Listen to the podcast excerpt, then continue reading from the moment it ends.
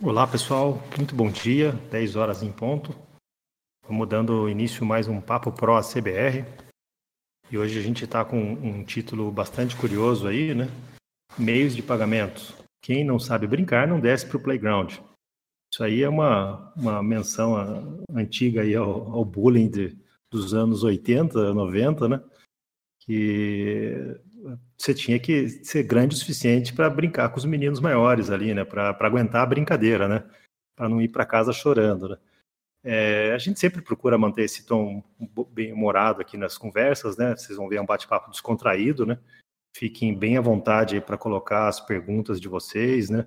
Eu vou dar as instruções aqui de como vocês podem fazer isso. É, de duas maneiras. Uma, usando o canal de texto, que é o hashtag PapoProACBR, logo acima desse canal, né? Então você não precisa, é, você pode clicar ali, você não vai sair do, do canal de áudio, você pode clicar em qualquer outro canal do Discord, não vai, não vai desconectar o áudio, né?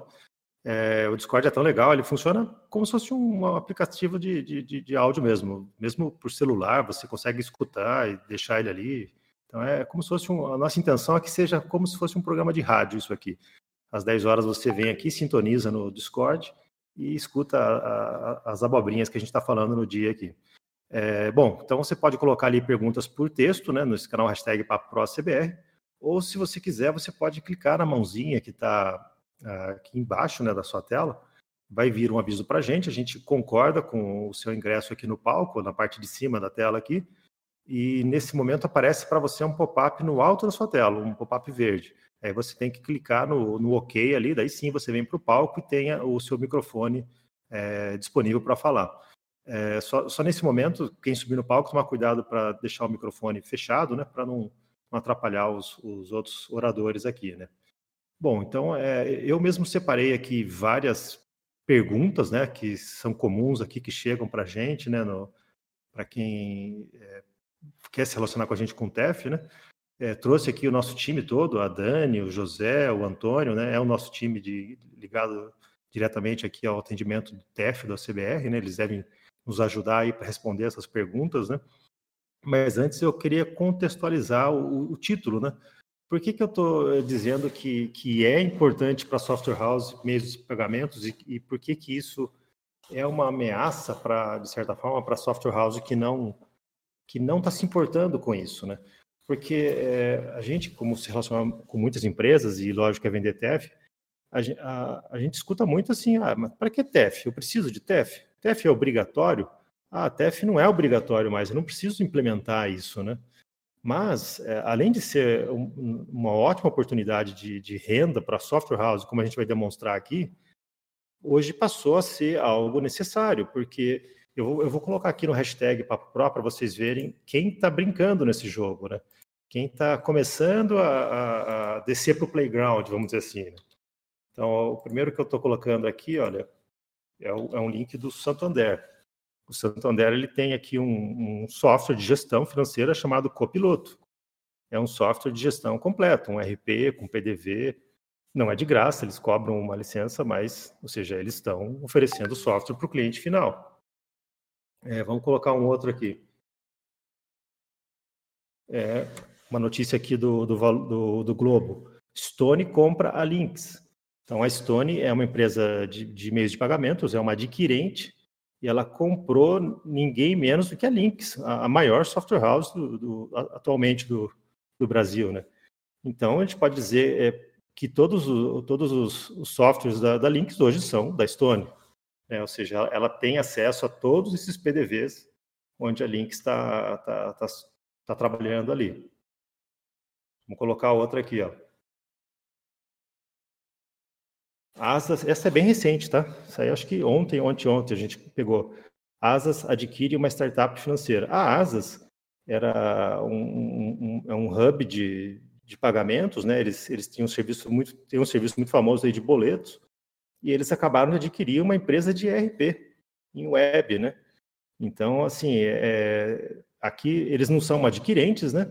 Mas eles estão interessados em ir lá para a ponta, eles estão interessados em descer para o playground e, e brincar e jogar o seu jogo, né? Ou seja, a gente até para quando for plugar em alguém, A gente tem que saber com quem a gente está plugando. Esse cara algum dia vai querer concorrer comigo ou não, né?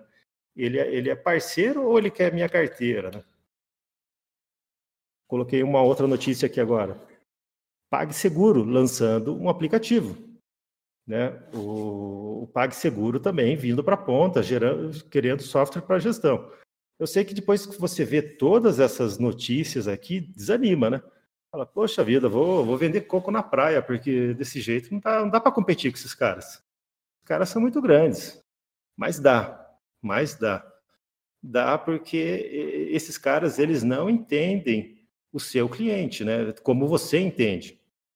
É, é, é, muitos, o que, que eles estão tentando fazer? Eles estão tentando comprar o maior número de software houses para conseguir entender o maior número de clientes, né, e maior número de segmentos possíveis, né?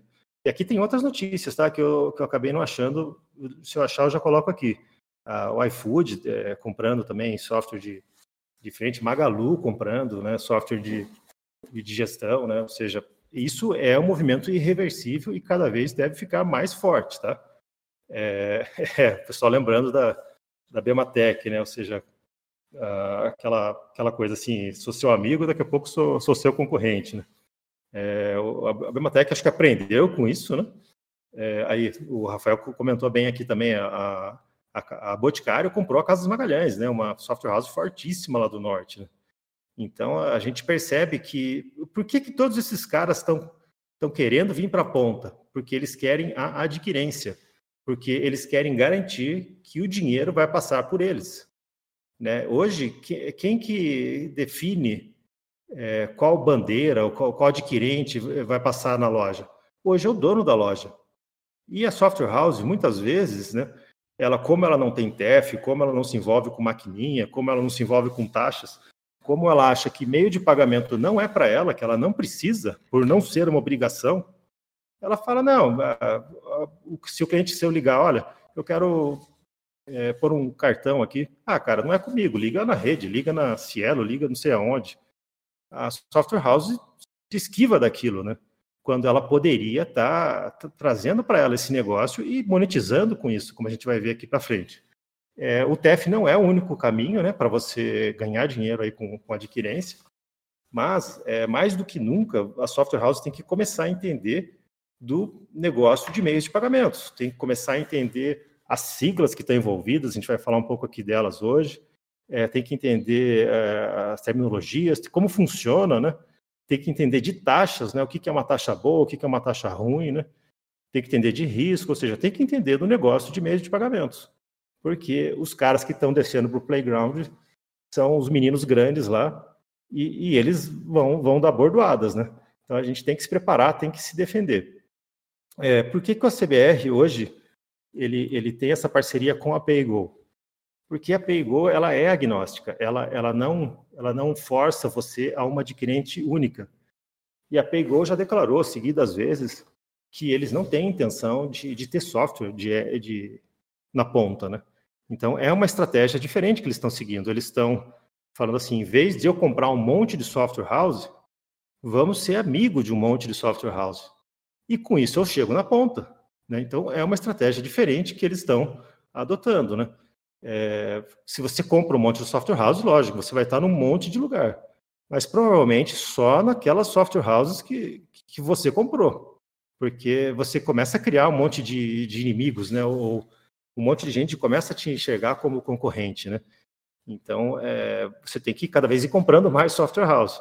A Paygo, com o C6, eles viram que não é essa a intenção deles, eles não têm esse, é, essa intenção. Então, por isso que eles vieram atrás do CBR, né? E a gente fez uma parceria aqui, é, e, e, a gente quer oferecer isso para vocês de forma muito fácil, de forma muito é, barata, inclusive que vocês possam monetizar com meios de pagamentos. Então, a OCBR, a gente está querendo se tornar uma autoridade em TEF, em meios de pagamentos, né? A gente está cada vez se especializando mais né, em soluções aí de, de TEF, entendendo todos os tipos de TEF que existem, né? E, então é isso. Vamos, eu vou, vou colocando aqui algumas perguntas. Algumas eu mesmo respondo, outras eu chuto a bola aí para o José, para a Dani. Mas é, fiquem à vontade para fazerem também as suas próprias perguntas, ou se tiverem algum comentário para colaborar com, com o assunto que a gente está falando, também fiquem muito à vontade ou para escrever ou para subir aqui no palco e, e, falar com a gente aqui. Eu vou ler, vou ler a primeira pergunta aqui, até para a gente contextualizar, né? O que é TEF, né? É, acho que é, muita gente lembra da sigla TEF, mas o que é exatamente TEF? TEF significa transferência eletrônica de fundos, né? Então é você pegar, transferir dinheiro de um lado para o outro. Isso, isso é o TEF. Né? Como que funciona o, o TEF? É, é um processo até complexo, tá? Você e mesmo que ele demore ali quatro segundos, três, quatro segundos para uma autorização, ele passa por um monte de lugar. Então, por exemplo, lá no cliente você tem o ponto de captura ele que, que vai capturar a transação, seja por maquininha, né, uma maquininha avulsa, seja pelo, pelo TEF no PC, né, pela aplicação. É, dali, esse, essa transação sobe para TEF House. TEF House aqui a gente pode falar de uma, uma PayGo, pode ser uma, uma Software Express, né, ou seja, existem várias TEF Houses. Essa TEF House vai ver para onde ela tem que rotear essa transação, ah, é para rede, é para Cielo, vai e vai fazer esse roteamento para adquirente, né? Então, rede, Cielo, Stone, PagSeguro, são adquirentes. É, uma vez que a transação chegou na adquirente, a adquirente vai ver qual é a bandeira do, desse cartão. Olha, é uma bandeira da Visa. Então, eu vou mandar lá para a Visa. É uma bandeira da Mastercard, vou mandar lá para a central da Mastercard. Lá na, na, na, bandeira, eles já têm várias regras de negócio que eles validam ali mesmo, né? É, limite, alguma coisa assim, mas eles também consultam o emissor do cartão. Ou seja, de repente meu cartão é um Itaú Mastercard. Então a Mastercard vai falar, Itaú, olha, tem essa transação, comigo aqui está tudo ok, mas o Daniel tem crédito aí, se autoriza essa transação para ele, o Itaú autoriza, aí começa a voltar a transação, né? Ela volta para para a bandeira, que volta para adquirente, que volta para a TF House, que volta a resposta até o seu ponto de captura. Então, aí, é, isso tudo acontece em, em 3, 4 segundos, ou seja, dá para ver quanta gente tem no ecossistema de uma transação TEF. Né? Então, às vezes, quando a transação para, é, pode ser qualquer um desses elementos aí do, do, do, ponto que parou, né? Mas mesmo assim, a gente vê que, que não é para parar muito, né? Não, não, não, o TEF tem que é uma, é uma missão crítica, né? É, Antônio quer, quer acrescentar alguma coisa, ou José, sobre esse, essa questão aí do TEF?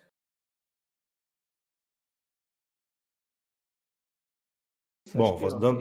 salientar né, o tempo de retorno, né? Todo, todo esse procedimento né, em três segundos ali, né? Coisa que no, no POS, né, no que a maioria hoje dos clientes finais usam, leva ali 5, 8, 10 segundos para autorizar uma transação. Então, o tempo de espera né, do retorno do, do TEF é muito menor do que no POS, né? evitando gargalo ali no caixa, fila, né? Sim, sim. É, é, é o TEF ele, ele tem um tempo mais rápido, na sua opinião, José, ou igual ao da maquininha? Não, bem menor. Na maquininha vai ali seus 8 segundos, 10 segundos. Tá, a maquininha é porque geralmente a máquina usa GPRS, né? E o TEF ele vai usar a, a a internet né, do, do, do, estabelecimento. Né? Usa a internet então, do estabelecimento. E sem contar que também às vezes a maquininha pode estar sem bateria. Pode estar uma hum, maquininha tá. sem bateria, aí o cara fica parado no caixa. Tem tudo uhum. isso daí também. Beleza. É, por que, que o TEF é importante para software house? A gente já contextualizou um pouco isso no começo, né? É, você tem que aprender a questão de você ter que entender meios de pagamentos, porque está chegando gente para brigar junto com você, mas ele oferece uma série de serviços para o software, né? O TEF tem tudo a ver com automação comercial. comercial. E você, é um, se é um software de gestão, com o TEF, você ganha uma, é, um monte de serviços a mais, né? O seu software pode, por exemplo, fazer pagamento de conta, recarga de celular, ele vai começar a aceitar todos os cartões de créditos existentes, né? ele vai conseguir acessar todas as carteiras digitais, né? ou seja, PIC, AME, é, IT, é, me ajuda aí, José, outras, outras carteiras digitais, é, PIX, você, ele também está disponível, né? Então, você vai fazer uma única integração de TEF, que não é difícil, a gente também vai falar um pouquinho disso para frente, não é aquela coisa mais do passado de, de, de é, você tinha que dois dias para homologar, levar computador, esquece, esquece tudo aquilo lá, não, não tem mais nada. De, quem homologou TEF lá na, na, Avenida Paulista ficou com trauma, não quer saber de TEF, né? Cara, não é desse jeito mais. É, a homologação está sendo super tranquila, a Paygo analisa o log em questão de horas, né? Ela, ela tem dado a resposta já com o certificado. É, e a gente tem notado que é, as software houses, quando se dedicam, conseguem fazer a implementação e homologação em uma semana. Né? Ou seja, então, em uma semana o cara pega para fazer aquilo, ele, é, ele fica aqui no nosso Discord fazendo perguntas ou no fórum, né? A gente dá todo o apoio para ele né, na questão de homologação. E, e, uma vez que ele fez o log, ele sobe isso para análise da Paygo e pouco tempo depois ele está com o certificado dele. Então, a, a, certificação, ela, ela deixou de ser aquele bicho-papão, aquela chateação para a software house. Ela, é, ela serve só para garantir que tudo está funcionando de acordo, que você não vai é, deixar de pagar uma transação que o seu cliente, que o, que o cliente do seu cliente fez lá no, no seu PDV. Né? Então, é importante homologar ele te dá uma segurança de que o seu software está fazendo a coisa certa e que as transações vão ser pagas, né? É, então, a gente não pode pular essa etapa nem menosprezar ela, né? Inclusive, eu, eu aconselho sempre a software house mexer alguma coisa na, na, tela de pagamento, vai lançar uma versão nova do TEF, roda o roteiro, do, vai lançar uma versão nova do PDV, roda o roteiro do TEF de novo, né? Por que não? Coloca lá na bancada de testes, é um roteirinho simples, é, é, tem um vídeo nosso no nosso canal, eu, eu, fiz a homologação inteira do TEF da PayGo em 20 minutos e fazendo comentários, né? É, não sei se o Antônio pode me ajudar e colocar o link do vídeo, né? Então, é, esqueçam essa questão de dificuldade, né? Em termos de custo, pode falar para a gente aí, Olá, José, pessoal, quanto custa para homologar? Porque Daniel... Zero, não, não tem custo, né? Paygo não, não cobra, né, para a homologação, tá? E a única coisa, se tratando de Paygo Web, que a software house vai precisar de um PIN pad. Tá? Geralmente aí o, o Verifone, né, P200, o PP930 da Gertec, que são, são os PIN pads aí que já apresentam né, o, o, no display o QR Code, né, aí voltado aí para carteiras digitais e Pix. Só para complementar, Daniel, é, Mercado Pago, IT, AME, PicPay e PagBank, as carteiras digitais homologadas com a Paygo, tá bom? Tá, beleza. E, e, assim, não, para, não vai parar nisso, né? Ou seja, outras carteiras digitais que, que surgirem, provavelmente a Paygo em algum momento vai homologá-las também, né? Então imagina você do lado do seu PDV tendo que homologar cada uma dessas individualmente, né? Cada uma tem um fluxo, tem uma, uma alguma característica específica. Com o TEF você esquece disso, você vai fazer uma homologação e pronto. Aí você vai chegar para a Dani e vai falar, olha Dani, eu quero pôr aqui o PicPay no meu cliente. O que, que, o que, que ele precisa passar para você, Dani? Como que funciona isso? Oi, bom dia. Estão me ouvindo? Como sim, Dani? Tá certo. As carteiras digitais, cada uma delas tem um procedimento, né? É, isso não é uma, uma exigência da PayGo, mas cada carteira digital tem o seu procedimento dentro da PayGo. E conforme a que o cliente necessitar, a gente pode enviar formalizado por e-mail explicando cada uma. Mas basicamente, sempre que for carteiras digitais, a Paygo pede para verificar se o PINPAD é compatível, né, para aceitar QR Code. A, a, homologação também tem que ser feita os testes, então normalmente quem fez a homologação já sabe responder se, se realizou esse passo durante, e se não realizou, aqueles que já homologaram no passado, a gente também consegue estar tá direcionando essa parte para realizar esse teste e conseguir é, funcionar isso na automação para o cliente, né? Mas as informações são bem simples. Normalmente o cliente vai solicitar dentro da, da empresa que ele for usar a carteira digital qual é o número do estabelecimento, que seria basicamente uma identificação dele dentro de, da PicPay, do AMI, do Mercado Pago a, a gente até costuma de chamar que é um RG, porque é um número único. Então, se ele tem um no PicPay, um no AMI, um no IT, cada uma delas, esse número vai ser exclusivo, né? E eu vou solicitar isso dentro da Paygo e assim que liberado, tem uma SLA, né? E o parceiro consegue realizar a instalação. Normalmente, por ser a maioria dos nossos clientes via DLL, automaticamente já entra no sistema e eles realizam testes. Aí, caso é, não consiga, né, ou necessite de algum suporte, a gente é, consegue estar tá colocando também desenvolvedor, que normalmente é o Antônio Carlos, né, para entrar em contato e estar tá auxiliando, né. E fora é, isso, tem o suporte é da Payroll também. Sim, é bem tranquilo. Ou seja, se você já tem a homologação pronta, tudo que você tem que passar é os dados daquela adquirente ou daquela carteira digital para a Dani e a gente sobe isso para a PayGo, né? para eles fazerem a alteração lá na, na PayGo da, daquele ponto de captura, daquelas informações da adquirente ali do, desse cliente. Né? Então, é, você não tem que fazer uma nova homologação você vai para PicPay, se você vai para outra carteira digital, se, vai, se você vai para Pix. Né? Hoje, o a PayGo, é, quais, quais bancos PSPs ela está suportando, José? É, o Banco C6 e o Itaú. Tá. Você sabe qual é o próximo da fila aí que eles estão implementando? É, Bradesco. Vai ser o Bradesco. É o Bradesco e depois o Banco do Brasil. No momento, eles estão fazendo do Bradesco.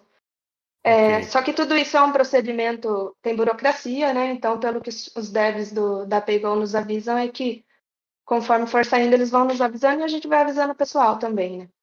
É, o, o que é importante é, na questão do Pix aqui é você saber o seguinte: a Paygo tem compromisso de homologar todos os grandes PSPs de mercado. Então, em algum momento vai entrar Bradesco, em algum momento vai entrar Banco do Brasil. Né? Nesse ponto, a gente até reconhece a Software Express está bem mais avançada. Eles já têm mais, mais PSPs plugados aí na, na, no ecossistema deles, né?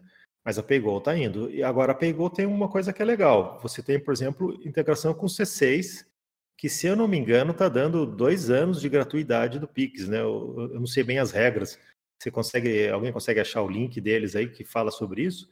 É, então, o seu cliente final ele pode abrir uma conta no C6 que não paga nada, não tem custo para abertura, nem tem custo de mensalidade e ele pode receber o Pix também sem pagar, a, sem que o PSP cobre, né? Então aqui também a gente é, tem uma confusão, nessa questão do Pix tem uma confusão comum. O pessoal fala, ah, mas eu uso aqui um hub de pagamento e ele cobra por transação o Pix. Tá, o hub de pagamento cobra, ou seja, tem vários hubs de pagamentos hoje no mercado, Shipay, GetNet, é, Gerencianet, tem, ou seja, tem várias empresas que são semelhantes à Tef House, mas elas só se especializaram em carteiras digitais Pix. Então elas não aceitam cartões, mas elas aceitam todas as carteiras, é, carteiras digitais e Pix. Então esses caras geralmente eles cobram por transação efetuada. Então é o custo dele, mas não é ainda o custo do PSP. Ou seja, a hora que cair lá no PSP, aí o banco também vai cobrar o custo dele. O Itaú, por exemplo, se não me engano, cobra 2% do valor da, da transação. Então, o Pix no, no Itaú pode, em alguns, algumas situações, ser mais caro que o próprio TED, né? Agora, os bancos digitais, eles viram o Pix como uma oportunidade de ouro de, de, de pegar novos clientes, né? Então, por isso que eles estão dando muitas benesses agora nesse, nesse começo. Né? Eu não sei bem o que vai acontecer depois que esses prazos acabarem, mas acho que ninguém muda de zero para 2%, né? Então, eles não vão fazer uma mudança muito radical também quando isso acabar. E talvez isso também esteja até no contrato já quando, quando faz essa abertura. Né?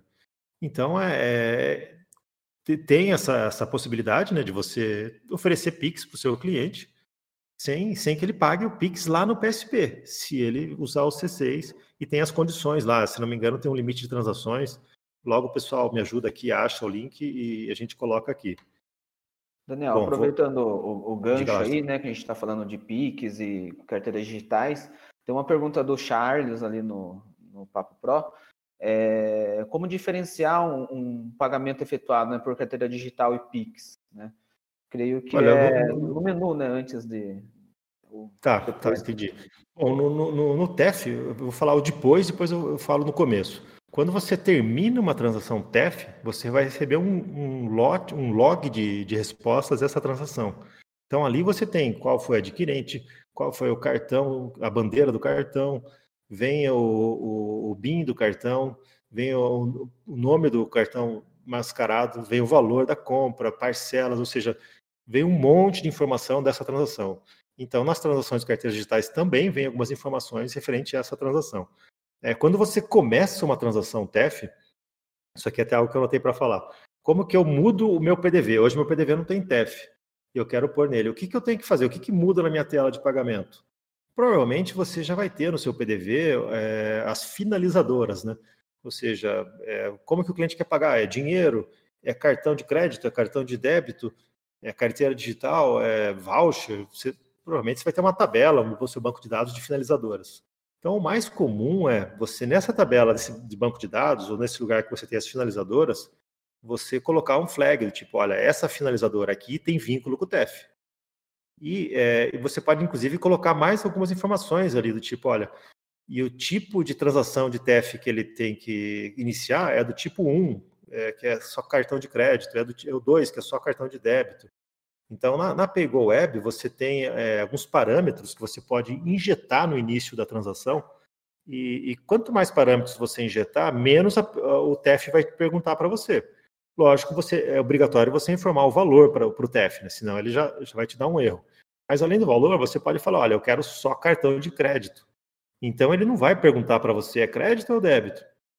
É, se o cliente tem três adquirentes, às vezes o cliente trabalha com Cielo, Rede, Stone, você pode também, de repente, injetar a adquirente na, na transação. Daí, daí aquela transação já vai direto para aquela adquirente. Então, é, se é Pix, por exemplo, você pode fazer um flag lá, olha, é carteira digital. Para o TEF, o Pix é igual a uma carteira digital. Ele trata da mesma forma que IT, ele, é, o TEF vai tratar da, da mesma maneira. Né? Então, ele, ele vai limitando os menus e as perguntas que ele faz durante o fluxo dele, se você informar mais parâmetros no início da transação. Não sei se ficou claro a, a resposta aí. Bom, uh, bom, já vimos que é zero para homologar, mais ou menos uma semana para a software house é, ficar pronta, lógico, se ela se dedicar, né? Uh, vamos lá, eu, eu, queria citar algumas coisas aqui que eu vou passar para você, José. É, dá para ganhar dinheiro com o TEF? Sim, é, até vou dar uma pista, tá? Que o pessoal pergunta, ah, mas quanto que custa o TEF? Quanto que custa, né? Vou dar uma pista aqui, vamos ver se são bons de contas. Né? É, um TEF na, na, no cliente final, a gente fala que vai estar em média aí de 120 reais até, até 180. Tem pessoal que vende até mais caro para o cliente pagar. Ah, mas o cliente vai pagar isso? O cliente vai aceitar eu, pagar, eu mandar mais uma mensalidade para ele? Na verdade, o seu cliente já paga isso, só que hoje ele paga para adquirente. Ele paga o aluguel da maquininha para adquirente. E não é menos do que isso, não. E daí, se você for no balcão dele, ele vai, você vai ver, ele tem três máquinas. Ele tem uma da Cielo, uma da rede. Então, se ele está pagando, às vezes, mais valor de aluguel de máquina do que a sua própria mensalidade do software. Então, a, a software house vai, quando ela entrar no jogo, ela vai falar, cara, eu vou tirar esse custo aqui de você, das maquininhas, e, e você vai ter um gasto comigo para manter o TEF. Então, vamos dizer, um custo aí de 120 reais. E a gente fala no nosso site que você vai ter uma lucratividade média de 60 reais.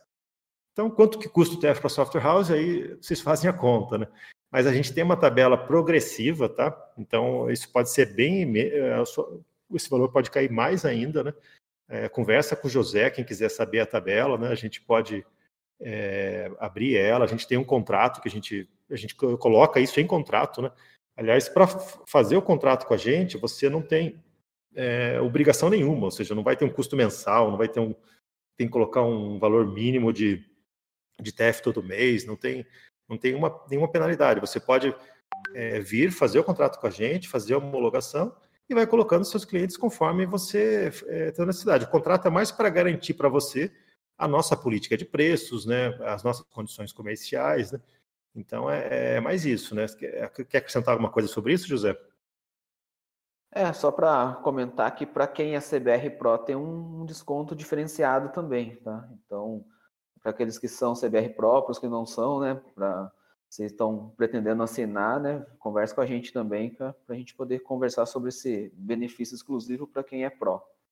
Muito bem lembrado. Na, na nossa tabela de, de, preços, ela vai escalonada até, por exemplo, quem tem mais de 100 CNPJs. O ACBR Pro entra nessa faixa, né, José? É isso? é de quem tem de 50 a 100 clientes conosco. Tá, ok. Então ele entra na, na faixa de 50, de 50 para cima. 50 a 100. Isso. Quem, quem tem. Então já ganha um puta desconto. Às vezes vale a pena você pagar a CBR Pro só para ter o desconto do TEP, se você tem uma carteira boa de TEF, né? E a gente também faz o inverso, tá? Se você é, se você atingir o número de TEFs aqui com a gente, você vira CBR Pro, você ganha o CBR Pro. Né? A gente também tem essa, essa questão aí, né, José? Isso, acho que com, com 20 clientes, né, 20 CNPJs conosco aqui, né, de, de TEF, a gente dá acesso ao, ao saque no, no fórum, tá? e acima de 50 CNPJs, 50 clientes, a gente dá acesso também ao Discord. Bacana, é, ele, ele acaba virando a CBR Pro, né? Ele ganha Sim. todos os benefícios do, do, do CBR Pro, né? Se ele atingir, ou seja, às vezes ele tem uma carteira grande de TEF, então em vez de pagar o CBR Pro, ele, ele, ele, ele ganha o CBR Pro, né? Sim. Perfeito. Uh, deixa eu ver aqui na minha lista de perguntas. Uh, Daniel, vamos lá. Ó, Diga lá, Panda. Só um parênteses aí, porque às vezes o Papo Pro agora ficou aberto também para a comunidade. Quando falou ali que tem acesso ao Discord, é que aqui no Discord existem alguns canais que é onde que os consultores ficam monitorando, respondem com mais, é, mais velocidade, digamos assim, que é só disponível para quem é do, do ACBR Pro.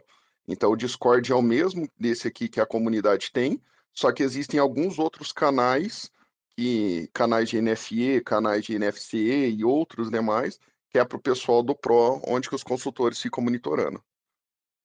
Muito bem lembrado, é, eu, eu, eu, sou péssimo vendedor. É bom, é bom ter gente que por perto que me ajuda nessa, nessas questões aí. É, perguntar para o José, o, qual, qual é o diferencial que a gente tem, por exemplo, com o TEF da PayGo? É, eu cito alguns aqui, por exemplo, suporte 24 por 7, não precisa da VPN. Você pode desenvolver esses assuntos aí, José? É, o suporte, né, 24x7 você comentou, todo cliente final vai ter direito a, a, entrar em contato diretamente com a PayGo, independente do horário do dia, né? É, a gente também... É, isso, isso aí, é, é, só, só, fazendo um parênteses, isso é algo que, assim, é uma das coisas que a gente vê que dá põe medo na software house para entrar no negócio do TEF. Ah, esse negócio de TEF aí, vou ter que dar suporte, não entendo disso aí, o cara vai me ligar. É, na verdade, o cliente vai te ligar sempre se piscou algo diferente na tela dele, se o e-mail dele não abriu, ele te liga, você sabe disso. Então ele vai ligar para o TEF, naturalmente ele vai ligar também. Mas se for no, no domingão, você está naquele churrasco e você não conseguir atender ele, ele tem o suporte 24 por 7 da PayGo. E, e, e, algumas coisas o Software House vai ajudar, ela pode ajudar, outras coisas não, ela tem que realmente ser lá na PayGo, né? É, se for roteamento, se for alguma coisa assim. Então, você tem essa garantia. Todos os seus clientes têm suporte 24 por 7 da PayGo. Você pode colar um adesivo no PinPad lá com, com o 3003 9968 né, da, da PayGo para o seu cliente nunca ficar na mão. Desculpa, José, vai lá. Acho que o, o, principal diferencial aí, né, em fechar um, um contrato conosco, né, é, é, o apoio, né, que a equipe do OCBR dá para o desenvolvedor, para a software house, para homologar a, a, solução com o TF da PayGo. Então a gente, aí para quem já é do Pro, né, tem acesso a todos os canais, conforme o Panda comentou, mas para quem não é, a gente tem alguns canais exclusivos de TEF, tá? E para quem fecha um contrato com a gente, a gente libera apenas esses canais de TEF para poder tirar dúvidas, qualquer problema que eles tenham. Tem até um, um, um grupo de produção, né? Às vezes é, um reset de ponto de captura, algo que a gente consiga fazer por aqui, a gente é sempre acaba ajudando. Tá? E também a gente faz o meio de campo com a PayGo, a gente abre o seu chamado de homologação com, no Gira, né, que é o sistema que eles usam para gerenciar as homologações, eles liberando, a gente manda para vocês o ponto de captura. E é nesse, nesse Gira, né, nesse cartão do Gira, que vocês vão anexar os logs depois que vocês implementarem para a poder analisar é, se está tá, tá de acordo ou não para poder gerar o certificado de homologação. Maravilha, legal. A questão da VPN também é algo que pouca gente fala, tá? Mas, por exemplo, no TFP Go você não precisa de VPN. Em alguns outros produtos de TF você precisa contratar uma VPN à parte. Então, além do custo do TF, da, da mensalidade do TF, você vai ter um custo de VPN. Então, é, é, se você for cotar, comparar preços de TF, é, questiona, é, pergunta isso daí, tipo, e, mas já estava com a VPN inclusa, né? Porque o da PayGo, sim, você, você não precisa nem se preocupar com a, com a VPN. Na verdade, convenhamos, né? Eu, eu acho que isso aí já era para ter caído em todos os TEFs, porque hoje você tem, por exemplo, comunicação segura aí com, com Cefaz, usando o HTTPS, né? É, hoje, fazer uma comunicação segura de um ponto para outro não, não, é, não é ciência de foguete, né? Então, não sei por que eles ainda continuam com essa, com essa história de VPN, né? Fora o ah. custo também, né, que aumenta, né, por, por ter que fechar uma, uma parceria com uma empresa de VPN também, né? Hoje, Sim, hoje de manhã eu estava... Pode falar. Então, é, ia comentar assim, é uma instalação extra também no ponto, né? Tem que instalar o TEF, depois tem que instalar e configurar a VPN, né? Então é uma chatice, né? Hoje de manhã eu estava conversando com uma software house e ele comentou comigo, né? A gente falando de valores e tal. Ele comentou que o custo que ele tem hoje, né, com, com o TEF, né, licença e VPN, é maior do que a, a, mensalidade que a gente comentou há pouco que a gente que vocês podem cobrar, né, do cliente final. Tá? Só para ter uma ideia, né, do, do que o, o quão caro, né, ficaria mais, né, por, por usar uma VPN. Bacana. O, uma outra coisa que me pergunta bastante, ah, mas poxa, eu não vou saber instalar isso aí. Essa, olha, eu, todo negócio, toda software house cuidadosa vai ter medo, vai, vai ter receios de entrar num negócio novo, né? O TEF não deixa de ser um negócio novo que ela está colocando na prateleira dela. Então, ela tem essas questões que a gente está tentando é, explicar aqui, o suporte, né? Isso aí, na verdade, essa questão do suporte 24 por 7 foi algo que a gente batalhou. Quando a gente fechou a parceria com a Pegou, a gente, eles não tinham isso. E a gente, é, foi uma condição que a gente impôs e ganhou, né? Então, é, todo mundo que fecha parceria com a CBR tem esse, esse suporte aí 24 por 7, né? É, outra, outra dúvida que a Software House tem é, e para me instalar o TEF? Vai dar um trabalhão, vou ter que aprender a fazer isso e eu não sei fazer isso. Então a instalação é tranquila, né? Olha, se você usar Pegou Web, que é a DLL do TEF, tudo que você tem que carregar junto com a sua aplicação até o cliente final é uma DLL, isso mesmo, uma DLL, tá tudo ali. Essa DLL fala com o Pimped, essa DLL tem a VPN inclusa, essa DLL fala com a web, com a Paygo Web, ou seja, tá ali. Você só tem que colocar essa DLL junto da sua, do seu EXE Pronto. Daí, quando você, é, para ativar o seu ponto de captura, você vai usar o próprio TF na função administrativa dele, rodar um comando de configuração, depois um comando de instalação. Feito. Seu ponto de captura está pronto e você já pode começar a fazer vendas. Então, é, é tão simples que é comum o pessoal perguntar para a gente, tá, mas e agora? O que, que, mais que eu faço? Eu falo, não, tá pronto, cara, já, já pode vender aí. Não, mas como é que eu ativo o Pimped? Não, não, tá tudo, tá tudo certo, pode vender.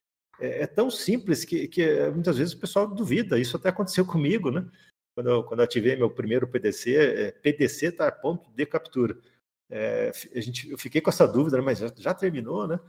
E, e, a Pegou, ela tem aí também um, um TF por troca de arquivos, né? Que é o TF tradicional, ou TF IP, que eles chamam. Então, esse cara dá um pouco mais de trabalho de instalar. Né? Então ele é, é, ele é, um programa, né? Ele, eles têm que instalar ele na máquina. Ele, ele, ele cria uma pasta para colocar os arquivos dele. Ele fica no systray da máquina. Então você troca arquivos com ele e ele vai te respondendo. E aqui o Antônio Carlos, né, que está aqui, ele ajuda a software house a fazer as primeiras instalações. Né? Ele, a gente vai capacitar a software house a conseguir fazer a instalação se ela for usar o TF-IP. Né? Então, é, não precisa ter medo disso, cara. A gente está junto, a gente vai te ensinar. É, não deu certo, a gente vai te socorrer. Ainda tem o suporte da PayGo, né? Então, isso, assim, não precisa ter, ter medo dessas questões, tá? De instalação, de, de desenvolvimento. Tudo isso a gente vai resolver. Estamos aqui também com o Júlio Mar, que acho que é o rei de, da homologação do, no, no, no TF da PayGo. Já participou de umas 10 homologações que a gente viu, né? Então ele presta uma consultoria, um serviço dele, né? E a software house aí que está sem braço ou que, tá, que quer fazer rápido, né? Puxa, pega um cara como o Júlio Mar, é, ganha tempo para caramba, né? Faz rapidinho, né? E, ele, ele é daqui do CBR também, então a gente tem um super contato. Né? Então é, entre em contato com ele aí. Daqui a pouco a gente já coloca o, o hashtag, o, o, a menção dele ali no hashtag Papo Pro para vocês acharem ele e perguntarem como é que é o serviço dele, negociação direto com vocês, tá? É, então, lógico, outras pessoas também, outros é, desenvolvedores que quiserem se, se, colocar à disposição para fazer esse tipo de serviço, fiquem à vontade, tá? É, é algo que a gente incentiva bastante, que, que para nós é bom também, né? Acho que ajuda todo mundo, né?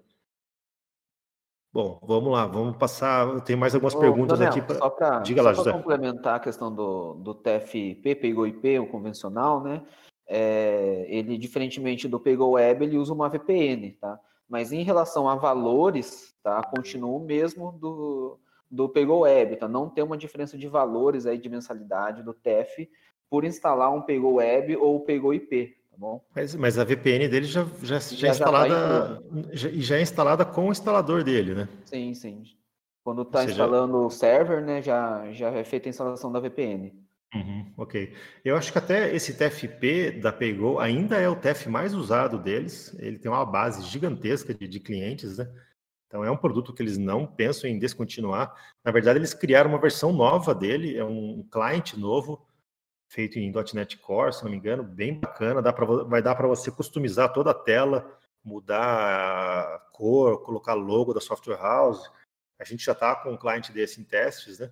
É, vou, até vou aproveitar o gancho, vou falar um pouco dos tipos de TEF que, que, que existem, né? Então, a, a, a TEF House, elas hoje elas dividem os TEFs em, em dois grupos, né? Presencial e não presencial.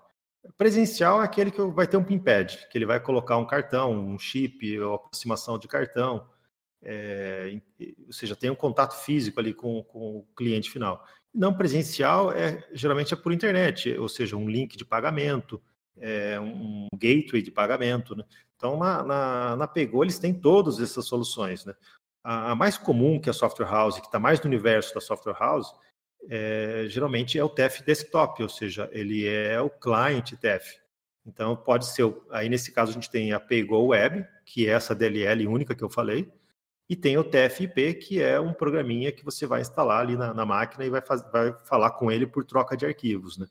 Ah, além disso, eles vão ter o TF para Android. Então, se você já está desenvolvendo dispositivos mobile, tem uma aplicação de força de venda, alguma coisa ali, tem um TF específico para Android, o CBR já tem um componente para ele também, facilita bastante a integração, né? Então, esse TF Android é um APK da PayGo, que instala no dispositivo ali, no, no, no Smart POS, ou ele funcionaria até em celular com um, um pinpad é, Bluetooth, tá? Então você pode desenvolver soluções Android usando o TEF Android da PayGo. A, a PayGo ainda tem o, o POS-TEF, que é um, é, um, é um TEF não Android, mas móvel. O POS-TEF é, é, é, é, a mesma maquininha da moderninha. Então é, a máquina é a Pax S920. Até se, se o Antônio, alguém puder colocar as fotos das máquinas aí, né, o link aí dos que fala desses diferentes staffs, da, da, contextualiza melhor. Então, essa, essa maquininha S920, ela, ela não é Android, né?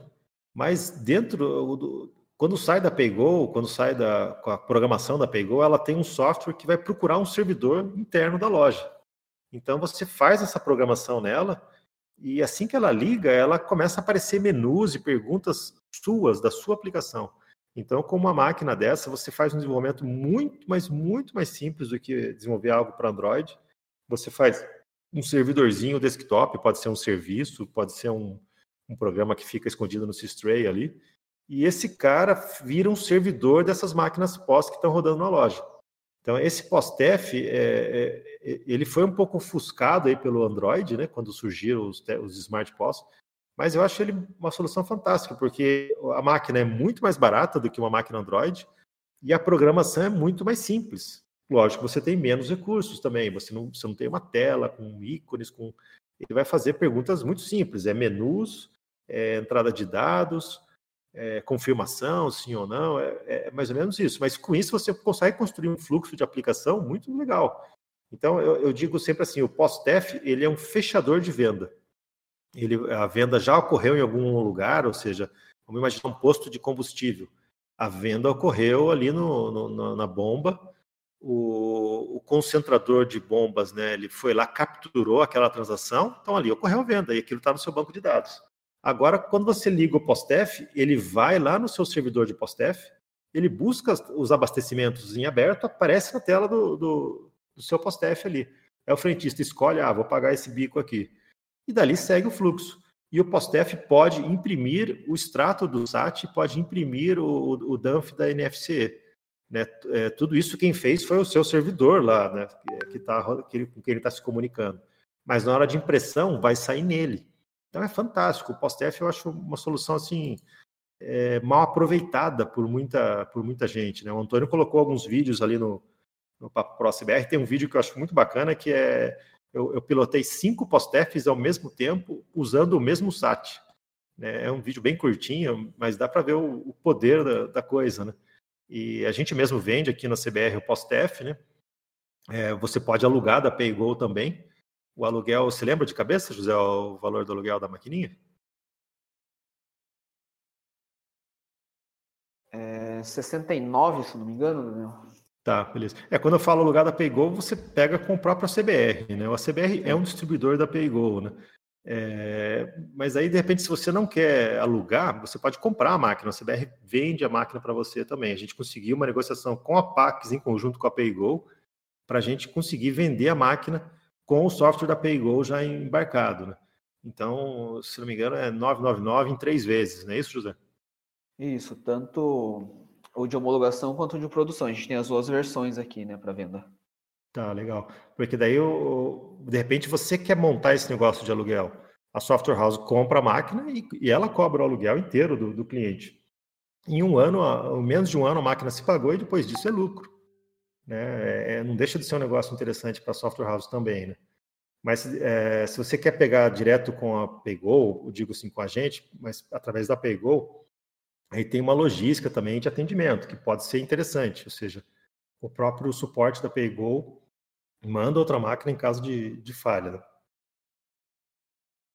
É isso mesmo, José? Isso, isso mesmo. E o pedido é do, do POSTEF, tá? É, é, no ato do pedido da licença, né? Depois de homologado, né? Vocês, é, a software house vai ter acesso a um, a um checklist que ela precisa preencher e, e nos passar para a gente poder fazer esse pedido do TEF na PayGo.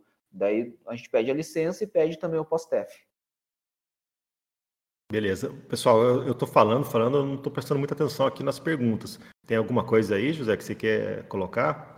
Que está ali no hashtag Papo Pro? Vou dar uma olhada aqui. Eu, eu, vou, eu vou perguntar uma coisa para a Dani, para a Dani responder rapidinho, até porque a gente está com pouco tempo.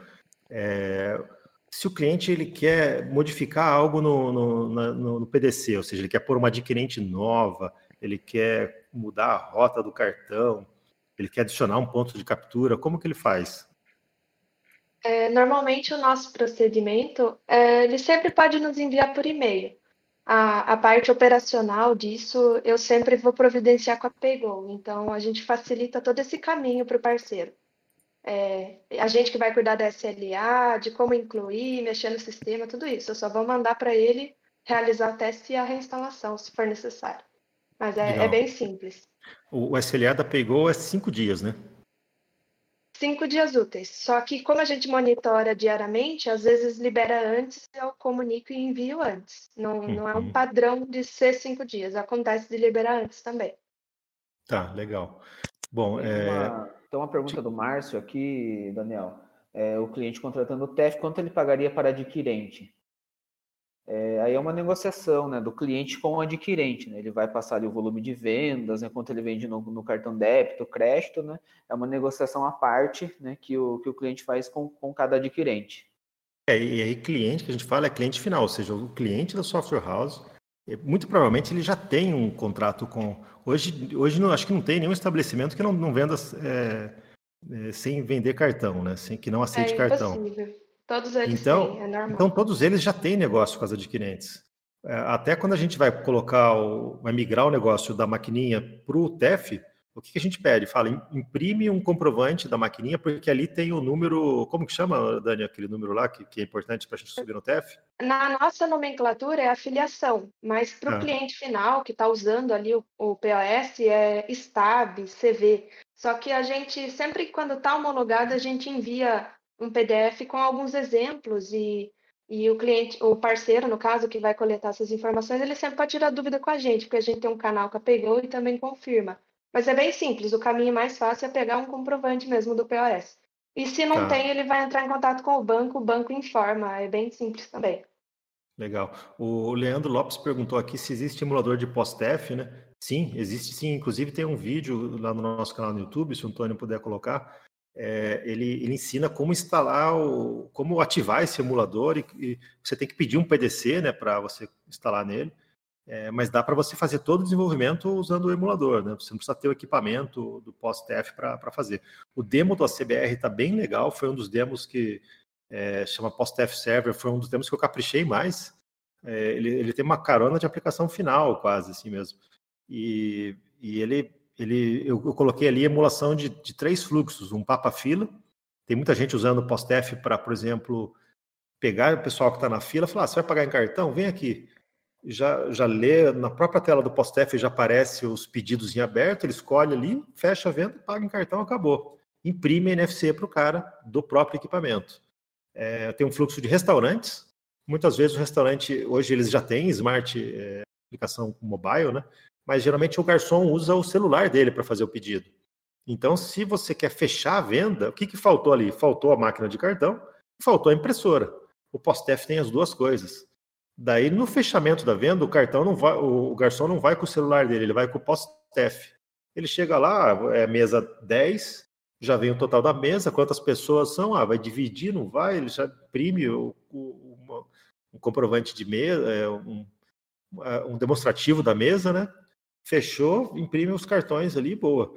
É, tudo isso está demonstrado nesses é, fluxos que a gente deixou no demo da CBR, né? Tem alguns vídeos no nosso canal do YouTube também sobre isso, né? É, é, é, algo que me dói um pouco porque é tão bacana e pouca gente usa. Mas é, vamos lá, estamos fazendo uma propaganda boa. o... tem, tem uma outra pergunta também, Daniel, do, do Júnior, é sobre aplicativo web, né? Se dá para usar a DLL. Perfeito. Aí uh, a gente, eu, eu começo um assunto, acabo esquecendo dele, né? A gente estava falando dos tipos de TEF, né? Então, um dos TEFs que a, que a PayGo tem é o, é o Control Pay. Ele é um TEF totalmente web, todo em API. O Control Pay, ele, ele é um servidor da PayGo e você vai usar uma API REST para falar com ele.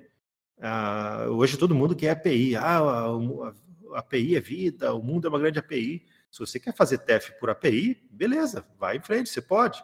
Eu acho que para desktop não faz muito sentido você ir lá falar com uma API e esperar ela voltar para você. Mas para quem é do mundo web, ou seja, para quem desenvolve sistemas porta, é, portais web, o, o, sistema é 100% web, o Control Pay cai como uma luva para você. Aí você vai fazer o seu servidor falar com o servidor da PayGo e esperar a resposta dele. Então tem os endpoints ali para você colocar uma transação, para você ver o status dela, para você é, acompanhar, né? Tem, tem, vários endpoints ali sobre a transação. Daí já, já veio a pergunta: ah, mas e, se, e o PIMPED? E o TEF é web, mas o cara quer pagar com o cartão chip. E daí, como é que faz? Dá para fazer? Dá. Pior que dá para fazer. Então a, a PayGo ela bolou esse cliente da PayGo que é instalado na máquina, ele, ele quando ele sobe, ele, ele vai lá e se inscreve numa fila do, do Control Pay. Fala, olha, eu sou o terminal tal desse cliente aqui e eu estou apto para receber é, requisições. Então você pode, do seu lado, da sua aplicação web, falar, olha, eu quero fazer um pagamento em cartão de crédito nesse terminal aqui. Dá o ID do terminal, alguma coisa assim. O que, que vai acontecer na máquina do cliente? Aqui, uh, vai subir um aplicativo da, da PayGo. Ele vai ganhar a tela, é o cliente que está rodando ali, né? Ele ganha a tela e faz a transação ali, faz o fluxo do TEF. O fluxo do TEF não é uma coisa muito é, certa, tá? Assim, tem adquirentes que tem, perguntam mais coisas mesmo. É, então, vai variar de acordo com o adquirente, mas o próprio TEF se ajusta com isso, né? Então, é esse, esse, esse aplicativo vai fazer as perguntas que ele precisa do fluxo do adquirente, vai pedir o cartão, transação foi, ocorreu com sucesso, sobe lá para o Control Pay e devolve para a sua aplicação web. Então, é, é, eu não sei se tem outra solução parecida com isso no mercado. Eu acho que é algo que eu acho bem único, né? A gente deve no ACBR estudar um pouco mais o Control Pay, ver se a gente consegue fazer algum componente para auxiliar isso, né? Mas eu vejo que o pessoal que está integrando com o Control Pay direto por API REST tá, não está tendo dificuldade. Né?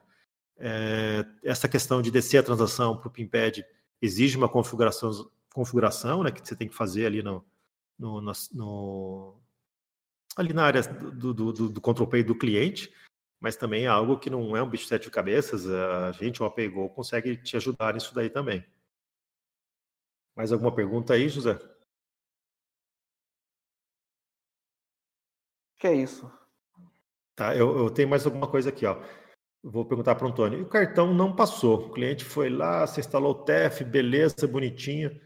Daí o, o, o cliente do seu cliente foi lá pagar e não passou o cartão. O que, que ele faz para quem que ele liga? Para o Papa? O que, que ele vai fazer? ah, seguinte, é... essa questão de cartão, o que acontece? É, cada tipo de pagamento, crédito, débito, voucher, ele tem um parâmetro a ser informado na, nas funções da DLL. Então, o parâmetro de, de cartão de crédito, ele sempre vai receber o card type igual a 01. Eu vou até mandar um print na aí no grupo. O seu áudio cortou um pouquinho, Antônio. Eu vou, vou, vou apertar a tecla SAP aqui. Mas, assim, a, pode ser que se o cartão não passou, provavelmente você informou uma transação. Você falou, eu quero, eu quero que o cara pague em crédito. E o cliente foi lá e passou um cartão de débito. Até esses dias teve um caso curioso no nosso suporte aqui, que a Software House falou assim: olha, eu tô, eu tô tentando passar cartão de débito, não passou, esse cartão daqui não passou. Mas outros dois já passaram. Daí a gente pegou o log dele, pelo log dava para ver que ele estava chumbando a transação em crédito. Ele mandava um parâmetro de entrada crédito. E daí o cartão de débito, lógico, não ia ser aceito. Ele falou: ah, mas como é que os outros dois aceitaram? a minha suspeita foi: olha, esses outros dois cartões eram débito e crédito. Então ele foi aceito, mas usou a função de crédito do cartão. Né? Então é, é, o Antônio até colocou ali no qual é o parâmetro que você tem que informar, né? No CBR, isso é, no demo da CBR tem exemplos de como você usar esses parâmetros da PayGo. É bem tranquilo, tanto no TFIP quanto no, no, no, no TF na PayGo Web, você pode informar esses parâmetros antes da transação. O que acontece. Oi, tá me ouvindo? Vai, fala aí, Antônio. O que acontece muito também é a questão do voucher, tá? A galera tem costume de informar como débito ou crédito, e o voucher tem que ser informado como 04, tá? Você Isso. fala aí o cartão de alimentação, Isso, né? o... vale alimentação, vale refeição. É, Alelo, né? Esses cartões Isso. de alimentação, né? Exatamente. Aí ele tem, ele teria que informar como voucher, que se não me engano é o tipo 4 ali. Isso. Na prática, é, isso é até uma dica que eu dou, tá? Se não está passando, se tá, puxa, eu tento, isso aqui não está dando certo, não tá, tenta fazer uma transação sem parâmetro nenhum, só passa o valor para ele. Por quê? Porque o TF aceita isso, e daí ele vai tentar se ajustar conforme o cartão que foi inserido ali. Ele vai ficar, o TF vai ficar mais permissivo, ele vai ficar é, aceitando mais tipos de cartões, né? Pode, provavelmente ele vai fazer mais perguntas também no fluxo dele.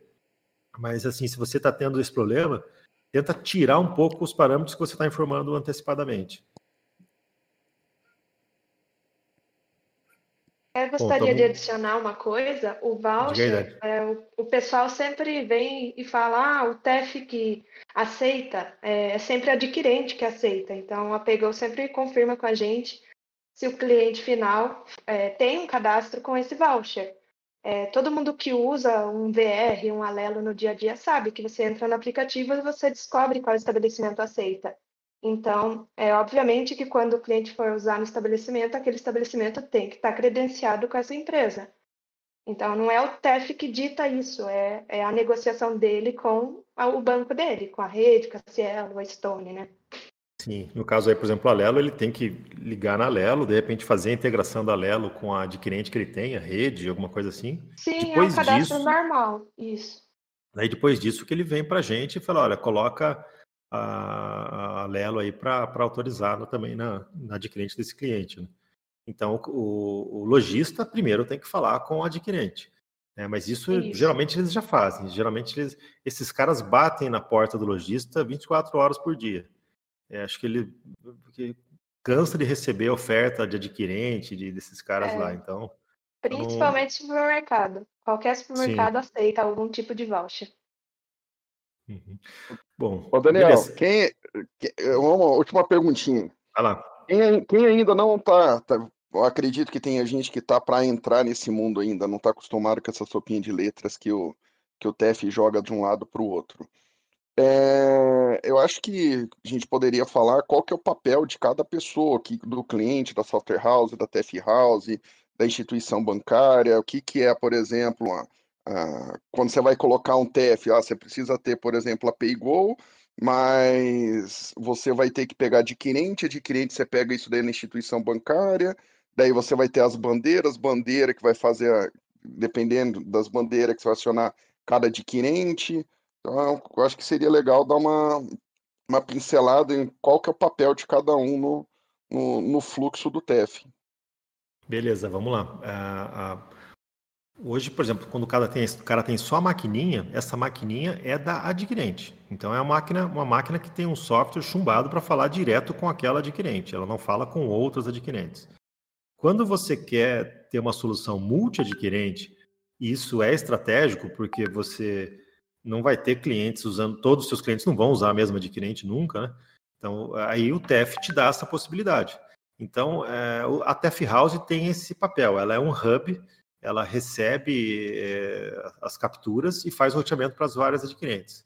A, a, o software, o PDV, passa a ser um ponto de captura. Ele, é, para o ecossistema, ele é visto como se fosse uma maquininha de captura.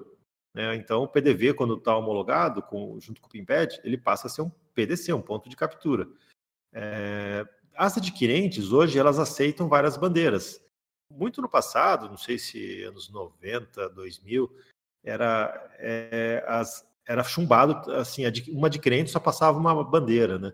Por exemplo, você tinha que ter, a, se você queria aceitar a Visa, tinha que ser a, na VisaNet, se você queria aceitar a Mastercard, tinha que ser pela rede. E era, era travado nisso. Então isso obrigava o cara a ter um monte de maquininha no balcão. É, o governo acabou... de TEF antigamente também era assim, né? Você fazia a homologação da Master numa e da, e da Cielo você fazia em outra, né? Exato, é. Você tinha que fazer a homologação de cada adquirente. Então a TEF House surgiu para com essa dor aí, né? Da, da software house, do tipo, poxa, tem 10, eu vou ter que homologar nas 10, né? Então, é, esse foi o Peloton House. A adquirente, ela passou a ser, a, por obrigação do governo, por, por, determinação do governo, ela, ela, ela passou a aceitar várias bandeiras. Então, hoje você pode, na rede, passar a Visa, você pode passar as principais bandeiras só na rede. O cara não precisa ter três adquirentes, quatro adquirentes para passar várias bandeiras. Algumas bandeiras ainda são chumbadas em uma adquirente, uma bandeira muito específica, às vezes, né? é, posto de gasolina que tem muita bandeira de convênio. Então, às vezes, ele só passa em uma adquirente. Então, na, na Paygo, a gente tem um documento aqui que é uma tabela, né? Tipo, essa bandeira aqui aceita nessas adquirentes aqui. Então, mas geralmente o, o, o lojista, ele já sabe disso, né? Porque ele fala assim, eu quero aceitar esse cartão. Então, ele já foi atrás da empresa do cartão, a empresa de cartão já, já indicou adquirente para ele, ele já fez contrato com o adquirente. Então, quando chega para a software house, geralmente isso já está meio que resolvido, essa, essa negociação entre adquirente e o lojista. A software house só precisa capturar os dados da, da, daquele é, aquele número lógico, aquelas, aquelas informações da, de como o adquirente enxerga aquele lojista para passar para instalar no TEF. Né? É, depois disso, aí, aí a adquirente vai rotear para para as bandeiras, né? Ou seja, chegar a Visa. Então, aí sim, são empresas muito grandes, mundiais, né? É Visa, é Master, é, e, e, são eles que determinam todo o ecossistema, né? Ou seja, a Master é ela que cria uma especificação de segurança que todo o ecossistema tem que seguir. Então, quando a gente fala de TEF, outro dia a gente teve aqui no Papo Pro o Moacir Bori da Pegou, ele falou algo muito curioso, né? os servidores lá da, da, da PayGo, que ficam na AWS ou, ou, na Equinix, eles têm, esses dois estão, estão criando um terceiro, é, eles ficam dentro de gaiolas. Eles, eles literalmente ficam presos numa gaiola e só pode entrar pessoa autorizada lá e só entra de duas pessoas. É, tem que ser, e não da mesma empresa, né? Tem todo um ritual de segurança que deve ser seguido é, nesse, nesse ecossistema do TEF. Isso é caro, isso é difícil pra caramba, né? É, depois até vou colocar o link. Foi muito bacana esse dia que o Moacir participou, porque ele, ele descreveu bem como que é o ecossistema do, do TEF. A gente acha que é simples. Cara, é complicado pra caramba, é, é caro pra caramba né, se, se meter isso daí, né? Mas é o trabalho deles, né? Não sei se eu consegui descrever mais ou menos, quando. Então, assim, a, a software house, ela, ela, quando ela tem o TEF, ela passa a ganhar um protagonismo. Ela, ela começa a ficar interessante para as empresas de meio de captura. Né?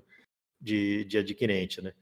Ela, ela começa até a ser assediada, e aqui até vou pedir para o José falar, uma, um assunto que eu acabei esquecendo de citar, é MDR e TPV. O que, que, que é isso, José? MDR é a, a taxa, né, a, a, porcentagem que a adquirente cobra né, do, do lojista por transação. Né?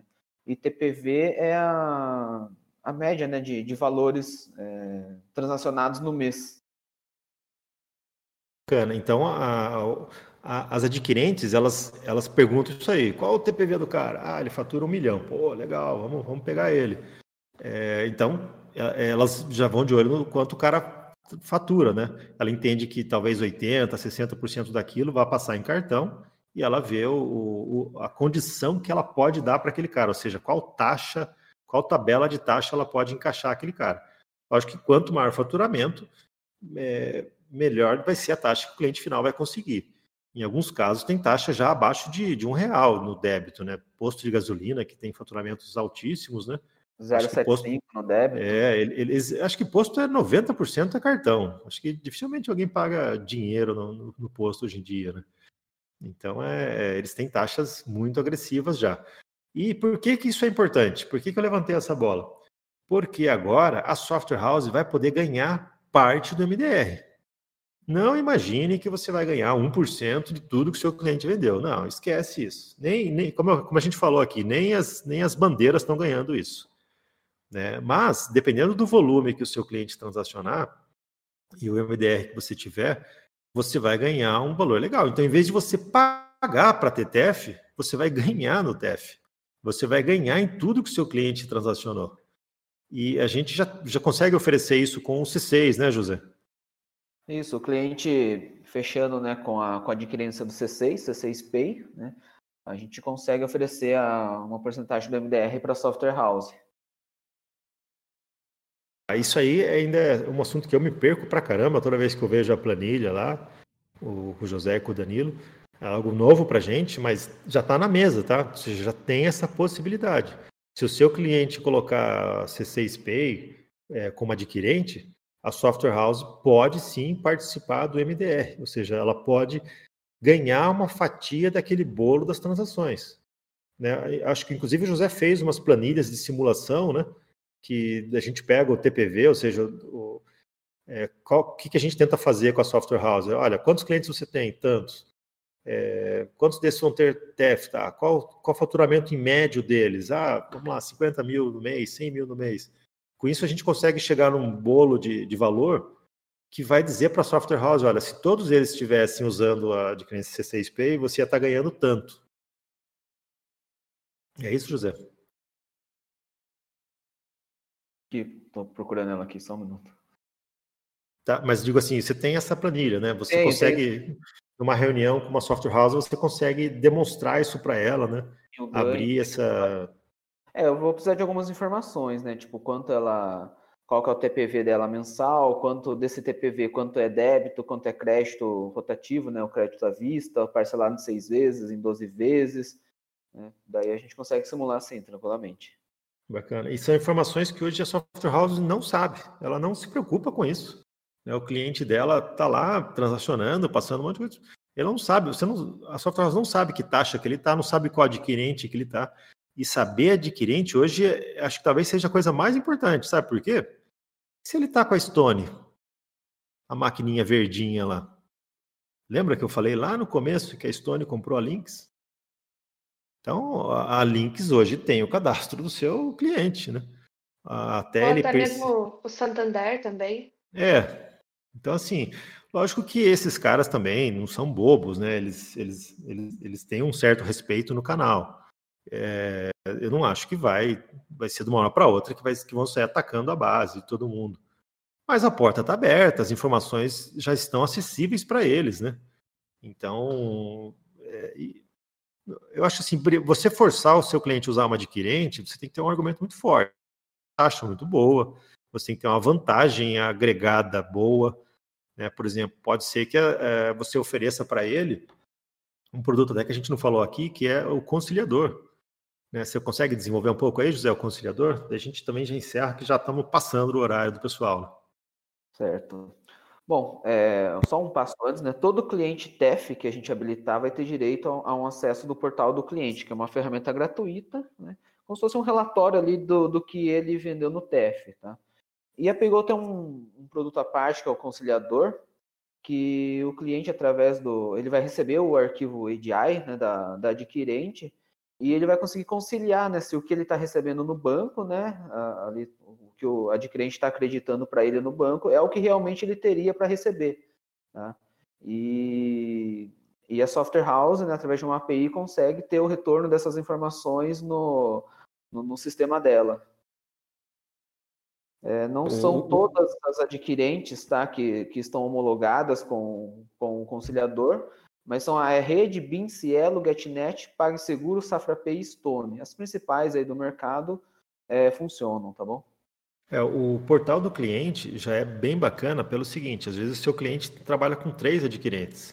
Então ele tem que ir no portal da Visa, depois ele vai no portal da rede, depois ele vai no portal da Stone para esticar se as transações caíram. Com o portal do cliente da PayGo, ele vai ter num lugar só todas as transações e se elas estão ativas ou não. O portal da PayGo, ele fala com o portal das outras adquirentes, né? Às vezes até dá um delay de sincronização entre eles, tá? mas é, é para estar tá tudo consolidado ali no, no portal do cliente da PayGo. O portal do cliente, ele, ele, ele não faz uma previsão, ele não diz para o seu cliente quanto ele vai ter que receber, em que dia que vai receber, e confere se, se adquirente pagou certo ou não. Quem faz isso é o conciliador. Então, o conciliador é um produto à parte, não é um produto caro. Né? Depois o José, quem estiver interessado, passa o preço, mas não é caro. Então, para o cara que é, tem um faturamento alto, ou para quem tem várias lojas, né, ou seja, aquele cara que tem muita matriz filial, o conciliador tira um, uma montanha de trabalho da costa dele. É um produto assim must have para quem, quem tem esse, essas condições aí, né? É, então você contrata ele à parte, ele é feito as configurações ali e o conciliador ele fala com a PayGo, ele fala com as adquirentes e pode até falar com o banco do cliente.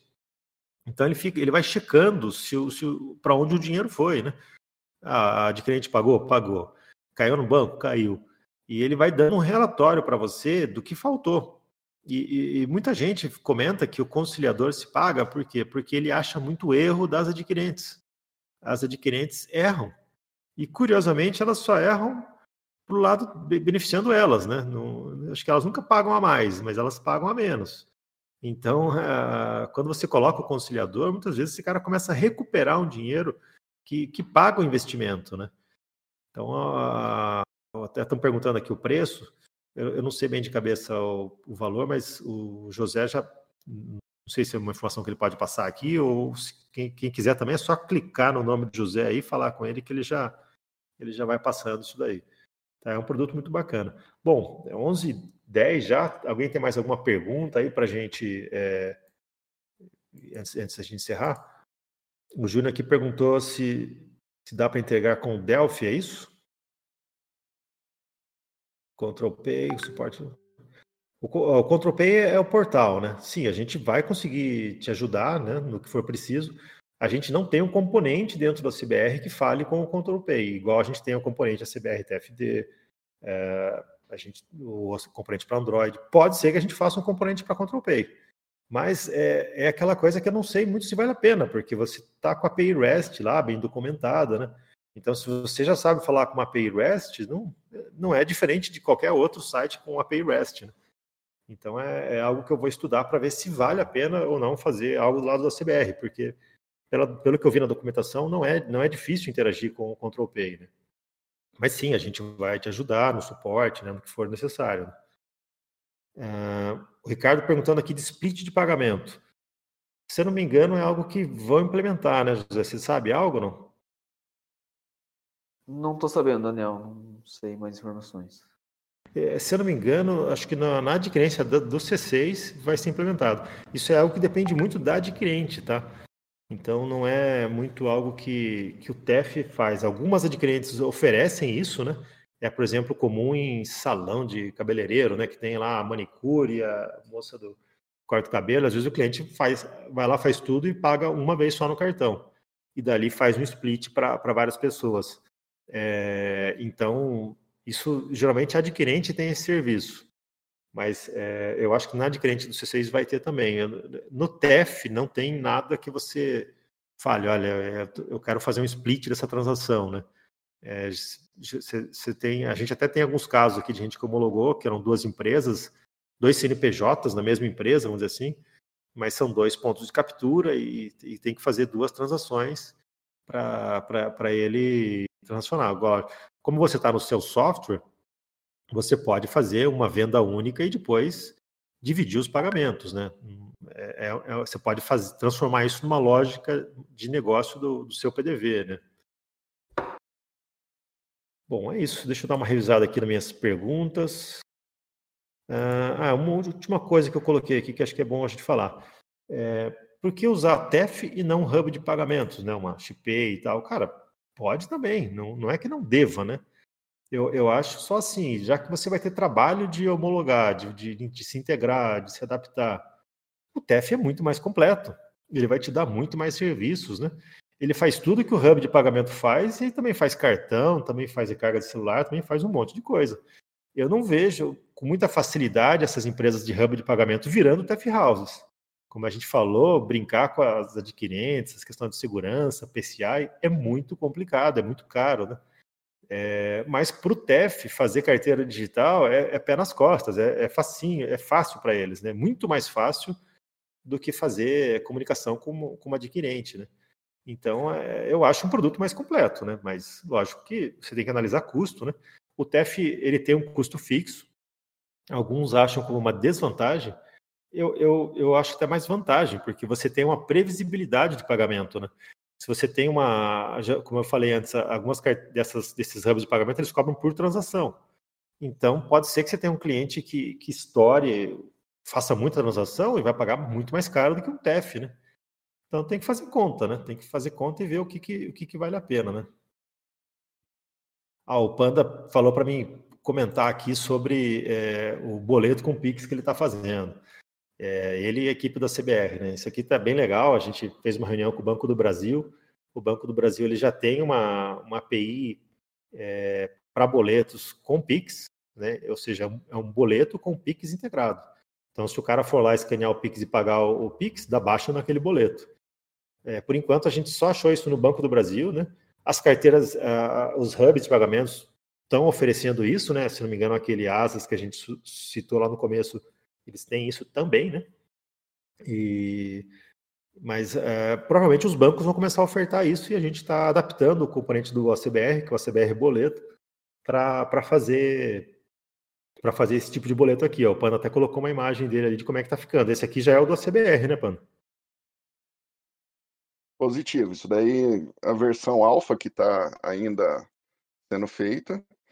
É, diferente do que a gente tem visto, hoje o pessoal está colocando um QR Code estático, por exemplo, e daí ele faz uma dupla checagem. Se cair esse Pix lá, ele dá baixa manualmente no, no, rece no recebimento no, desse boleto. Ah, no Banco do Brasil, se você pagar o boleto com o Pix, o boleto não tem como ser estornado, você já recebe é, o, uma indução de pagamento, então, seus, daqui 30 minutos, se você consultar esse pagamento, ele vai dizer que teve uma intenção de pagamento. E no final do, do dia, lá pela meia-noite, tem o processamento do, da carteira de cobrança e no dia posterior você vai receber a liquidação desse título. É, então, se o cara pagar pelo QR Code do boleto da API do, do Banco do Brasil, automaticamente esse boleto já é liquidado. E na quinta-feira da semana passada entrou o, com, o QR Code com vencimento, juros e multas. Então, até então, se você pagasse pelo QR Code o boleto estava vencido, o boleto por, pelo QR Code do Pix ele era bloqueado. Daí você só conseguia pagar pela tarja magnética. A partir de quinta-feira passada, se você tentar pagar, automaticamente ele já vai trazer a instrução de, com juros e multas, é, o novo valor do documento. É, isso daí, por enquanto, está entrando para o Banco do Brasil, que, que, é o projeto que a gente acabou é, entrando lá. E não sabemos ainda se outros bancos estão com, essa, com esse mesmo fluxo de, de pagamento, né? Então, diferente do, da cobrança por tarja magnética, o boleto, se você pagar pelo Pix, ele não tem direito a cancelamento de pagamento. E pela tarja magnética, se o cara pagar e fizer o protocolo junto com a gerência, isso daí para mim era algo que eu não sabia. É, você ainda consegue ir na, na, Fui lá, acabei de pagar um boleto pela, pelo código, pelo código ou paguei pelo, pela tarja magnética. Você pode ir até no gerente da sua conta, é, fazer um protocolo lá no banco e cancelar o pagamento desse título. Pelo Pix, não. Você pagou no Pix, foi o boi com a corda, daí a empresa vai ter que te depositar isso daí na sua conta. E acredito que isso daí nos próximos dias já vai estar subindo para o brand principal do, da CBR e entrando em produção isso. Só um detalhe, que o Banco do Brasil ele existe dois tipos de boleto online, digamos assim. Um produto que eles falam que é o boleto por web service e o boleto por API. Esse com QR Code é somente no banco, no banco do Brasil por API. A empresa, no caso a software house, vai ter que fazer um cadastro da sua aplicação. Isso daí vai gerar um código, mais ou menos como se fosse o, o pedido de uso é, é, de ECF, por exemplo, que tinha alguns estados. Então, você vai ter um código da sua aplicação, daí o cliente vai ter um código e uma contra, um contracódigo, e quando vocês vincular isso daí, vai formar um contrato. Então, quando você mandar a, a comunicação para o banco, vai estar tá dizendo que o software que está fazendo a, essa, essa gerência desse boleto é o software X na conta do usuário Y. Então, se você tiver um desacordo comercial com o cliente e você cortar, o cliente vai ter que reomologar isso daí com outras credenciais de outro software. Mas está ficando uma coisa bem legal. O projeto deu uma, uma aventura no componente de boleto bem legal também. Então, abre-se novas possibilidades. Por exemplo, você não precisa mais ficar importando arquivo de remessa, importando arquivo de retorno. Você consegue praticamente fazer isso daí tudo online. Deixa um cron rodando lá no servidor e você tira essa, esse, esse papel do, do operacional da empresa, né? Bacana, bacana, muito legal, Pano. Obrigado. Você que trouxe para a gente esse assunto, né? Puxou a reunião no CBR, show de bola, isso aí é muito legal. Tomara que outros bancos é, participem disso também, né? Tem, o, a gente já falou em outras edições aqui do tal do Febraban 750, né? Que prevê o, o Pix, mas a gente está vendo que provavelmente ninguém vai seguir isso, esse caminho, né? Não faz muito sentido mesmo, né? Acho que o ideal é que os bancos usem APIs, né? Como essa do Banco do Brasil, que é uma API bem moderna, né? E curioso que, o, como o Panda falou, eles têm duas, né? Eles têm uma que é por SOAP, né? Que é mais antigona, e, e agora fizeram essa que é uma API REST, né?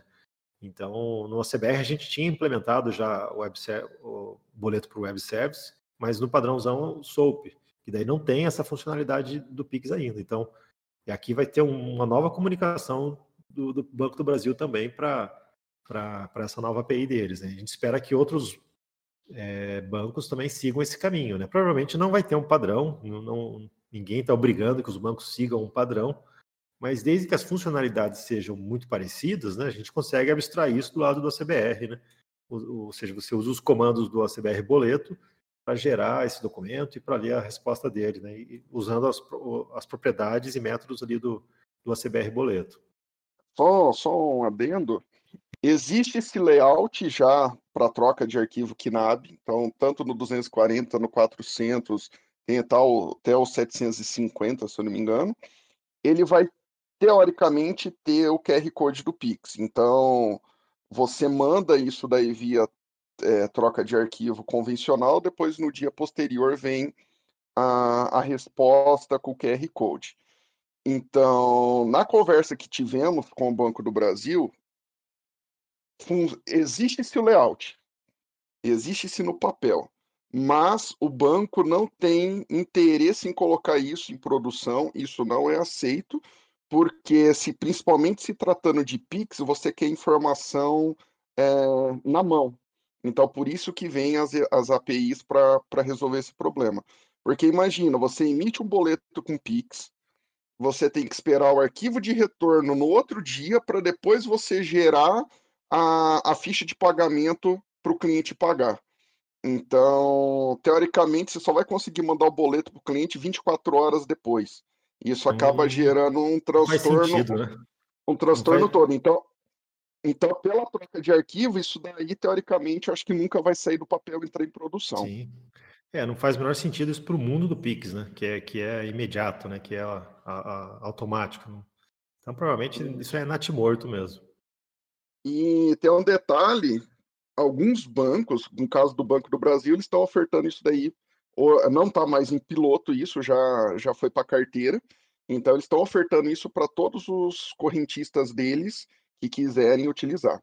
Mas nós temos informações aqui de alguns outros bancos que também disponibiliza web service, não estamos falando da parte do Pix, mas que, por exemplo, ele só libera você não fazer por troca de arquivo para uma volumetria muito alta, ou se você for e-commerce, não for a parte, é, digamos assim, de cobrança tradicional. Então, não sei se isso daí vai pegar é, para todas as instituições financeiras. Hoje isso daí só está entrando para o Banco do Brasil na carteira 17. E acredito que isso vá virar uma cobrança das empresas pedindo para os bancos. Mas corre-se o risco também do banco ter o produto, só que por você ter uma volumetria baixa ou você não, não se enquadrar naquele perfil, você não consegue estar tá utilizando o recurso.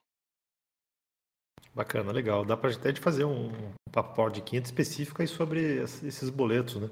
Acho que é um assunto que, que, que rende bastante aí. Vamos tentar agendar aí para as próximas edições. Bom, pessoal, eu vou, eu vou precisar encerrar esse 11 e meia já, né? Senão vocês cansam. Pô, esses caras não param de falar, né? E, então, acho que, acho que foi bacana. Eu espero ter respondido várias das perguntas, né? Eu vi que até não, vocês não fizeram muitas perguntas, então ou, ou, ou eu acertei muito nas perguntas que eu fui jogando, que, que já eram mais ou menos as que vocês queriam saber, ou vocês ficaram tímidos e não fizeram as, as perguntas, né? Então, mas fiquem à vontade, é, é bem informal, né? Fiquem, é, se você se lembrou de alguma coisa ou ficou com alguma outra dúvida, a Dani, o José estão aí, só, só clicar em cima do nome deles, vocês conseguem conversar com eles de forma particular, né? é bem tranquilo, tá? E se for o caso, a gente pode até marcar outras audições aí desse, desse tema, né? Eu acho que é bacana, é algo que eu tô, eu, eu como eu falo sempre, eu fui software house a vida inteira, é, eu vejo isso como um ponto de atenção. Lógico que eu tenho interesse em vender TEF, né? É, é hoje é um dos negócios da CBR, né? Mas eu vejo isso como um ponto de atenção. A software house, de alguma forma, precisa entrar no mundo de meios de pagamentos e, e para poder descer para o play e brincar de igual para igual com os caras grandes que estão lá, né? Bom, considerações finais, quer falar alguma coisa? José, Dani, pessoal? Que é isso, só para comentar, né, quem quiser conversar um pouco mais sobre a parceria do TEF, a Dani colocou o link da nossa landing page, né, pediu para o pessoal fazer o cadastro lá, daí a gente entra em contato para conversar melhor, né, explicar alguns, outros detalhes, né, detalhar um pouquinho mais essa questão de valores aí, da, da licença, conciliador, só fazer o cadastro lá que a gente entra em contato daí. Até uma curiosidade, esse, você vai que nessa página aí, a, a, o formulário que a gente usou para capturar o, os dados, né, o contrato, chama Typeform. É um, é um site que você contrata, né? Mas é muito bacana isso aí. É, você, se você precisa disso do seu lado, da sua software house, capturar leads, alguma coisa, considere usar essa ferramenta, porque ela faz uma pergunta de cada vez. Você pode tomar decisões no caminho, tipo, ah, se ele respondeu isso, então eu vou perguntar isso. Não vou, ou vou deixar de fazer essas perguntas aqui, né? É bem legal esse Typeform. Se você não preencheu esse cadastro ainda, roda ele, é, você vai ver como é legal, né? E assim que a gente receber, o José já, já entra em contato aqui e a gente vai se falando. Pessoal, muito obrigado aí pela audiência de todos vocês, né? Uma hora e meia, né? Obrigado mesmo, a gente teve uma ótima audiência aqui. Podemos voltar a esse assunto em outros dias. Vamos pegar o Panda para fazer uma só de boleto com Pix, né? É, junto Júnior, outra também. Quinta é dia dos meses de pagamentos. Hoje a gente monopolizou com o assunto de TEF, né? Mas era o tema mesmo. Mas geralmente a gente fala aí de, de, de várias outras, de outras coisas uh, também. Então é isso, pessoal. Muito obrigado mesmo pela audiência. Um ótimo dia para todos, né? É, temos um resto de semana aí, dá para trabalhar mais um pouco. terça-feira tem mais Papo Pro CBR. Por quê? Vai ser aberto. Por quê? Porque a gente está quase chegando na nossa meta de 100 é, diários, né? Estamos acho que com 280 inscritos, se não me engano, 200, deixa eu ver aqui. Dois, opa, 2009, lá, bateu já, só, só falta um. então a gente tem feito isso, né? Se a, se a gente consegue é, 100 usuários na semana dentro do nosso Discord, a gente abre o Papo Pro, porque é, o Papo Pro ele nasceu como um serviço exclusivo de quem é Pro, ou seja, de quem assina a CBR. Mas a gente tem feito essa, essa meta, né? Se a gente consegue 100 a 100 novos inscritos aqui no Discord, a gente faz uma edição aberta. Então aqui dá para considerar, já que a gente atingiu a meta, é, semana que vem vai ser aberto novamente. Quarta-feira tem o Landerson, MVP da Embarcadeiro, e, e toca os assuntos da, da, de vendas da Embarcadeiro, acadêmicos da Embarcadeiro, um cara fantástico, foi eleito o melhor MVP, se não me engano, na última conference. Né? Terça, não lembro o que a gente tem, e quinta é, é dias de, de mês de pagamentos. Ah, e segunda-feira eu vou gravar o, um vídeo é, de notícias do, da CBR da automação comercial, né? O último vídeo eu gravei foi na, na, na última segunda. Então, na, na, segunda eu devo gravar isso, publicar até meio-dia. Então, já dou uma dica do que vai ter no Papo Pro, já dou uma dica do que aconteceu nessa semana passada e o que vai acontecer na próxima semana. É, então, eu até vou pôr o, o, link do vídeo aqui. Ah, já o Antônio já se antecipou ali. Então é bacana. Se você não está inscrito no nosso canal no YouTube, se inscreve lá, que toda segunda-feira eu vou colocar um vídeo igual a esse, tentando passar um resumo do mundo da automação comercial para vocês. E se quiserem sugerir assuntos aí para mim publicar esse vídeo também, fiquem bastante à vontade. Pessoal, muito obrigado, um ótimo dia para todos. Agradeço muito a audiência. Até mais. Muito obrigada, pessoal. Bom dia. Um abraço, até terça-feira, pessoal. Falou, pessoal. Valeu, até mais.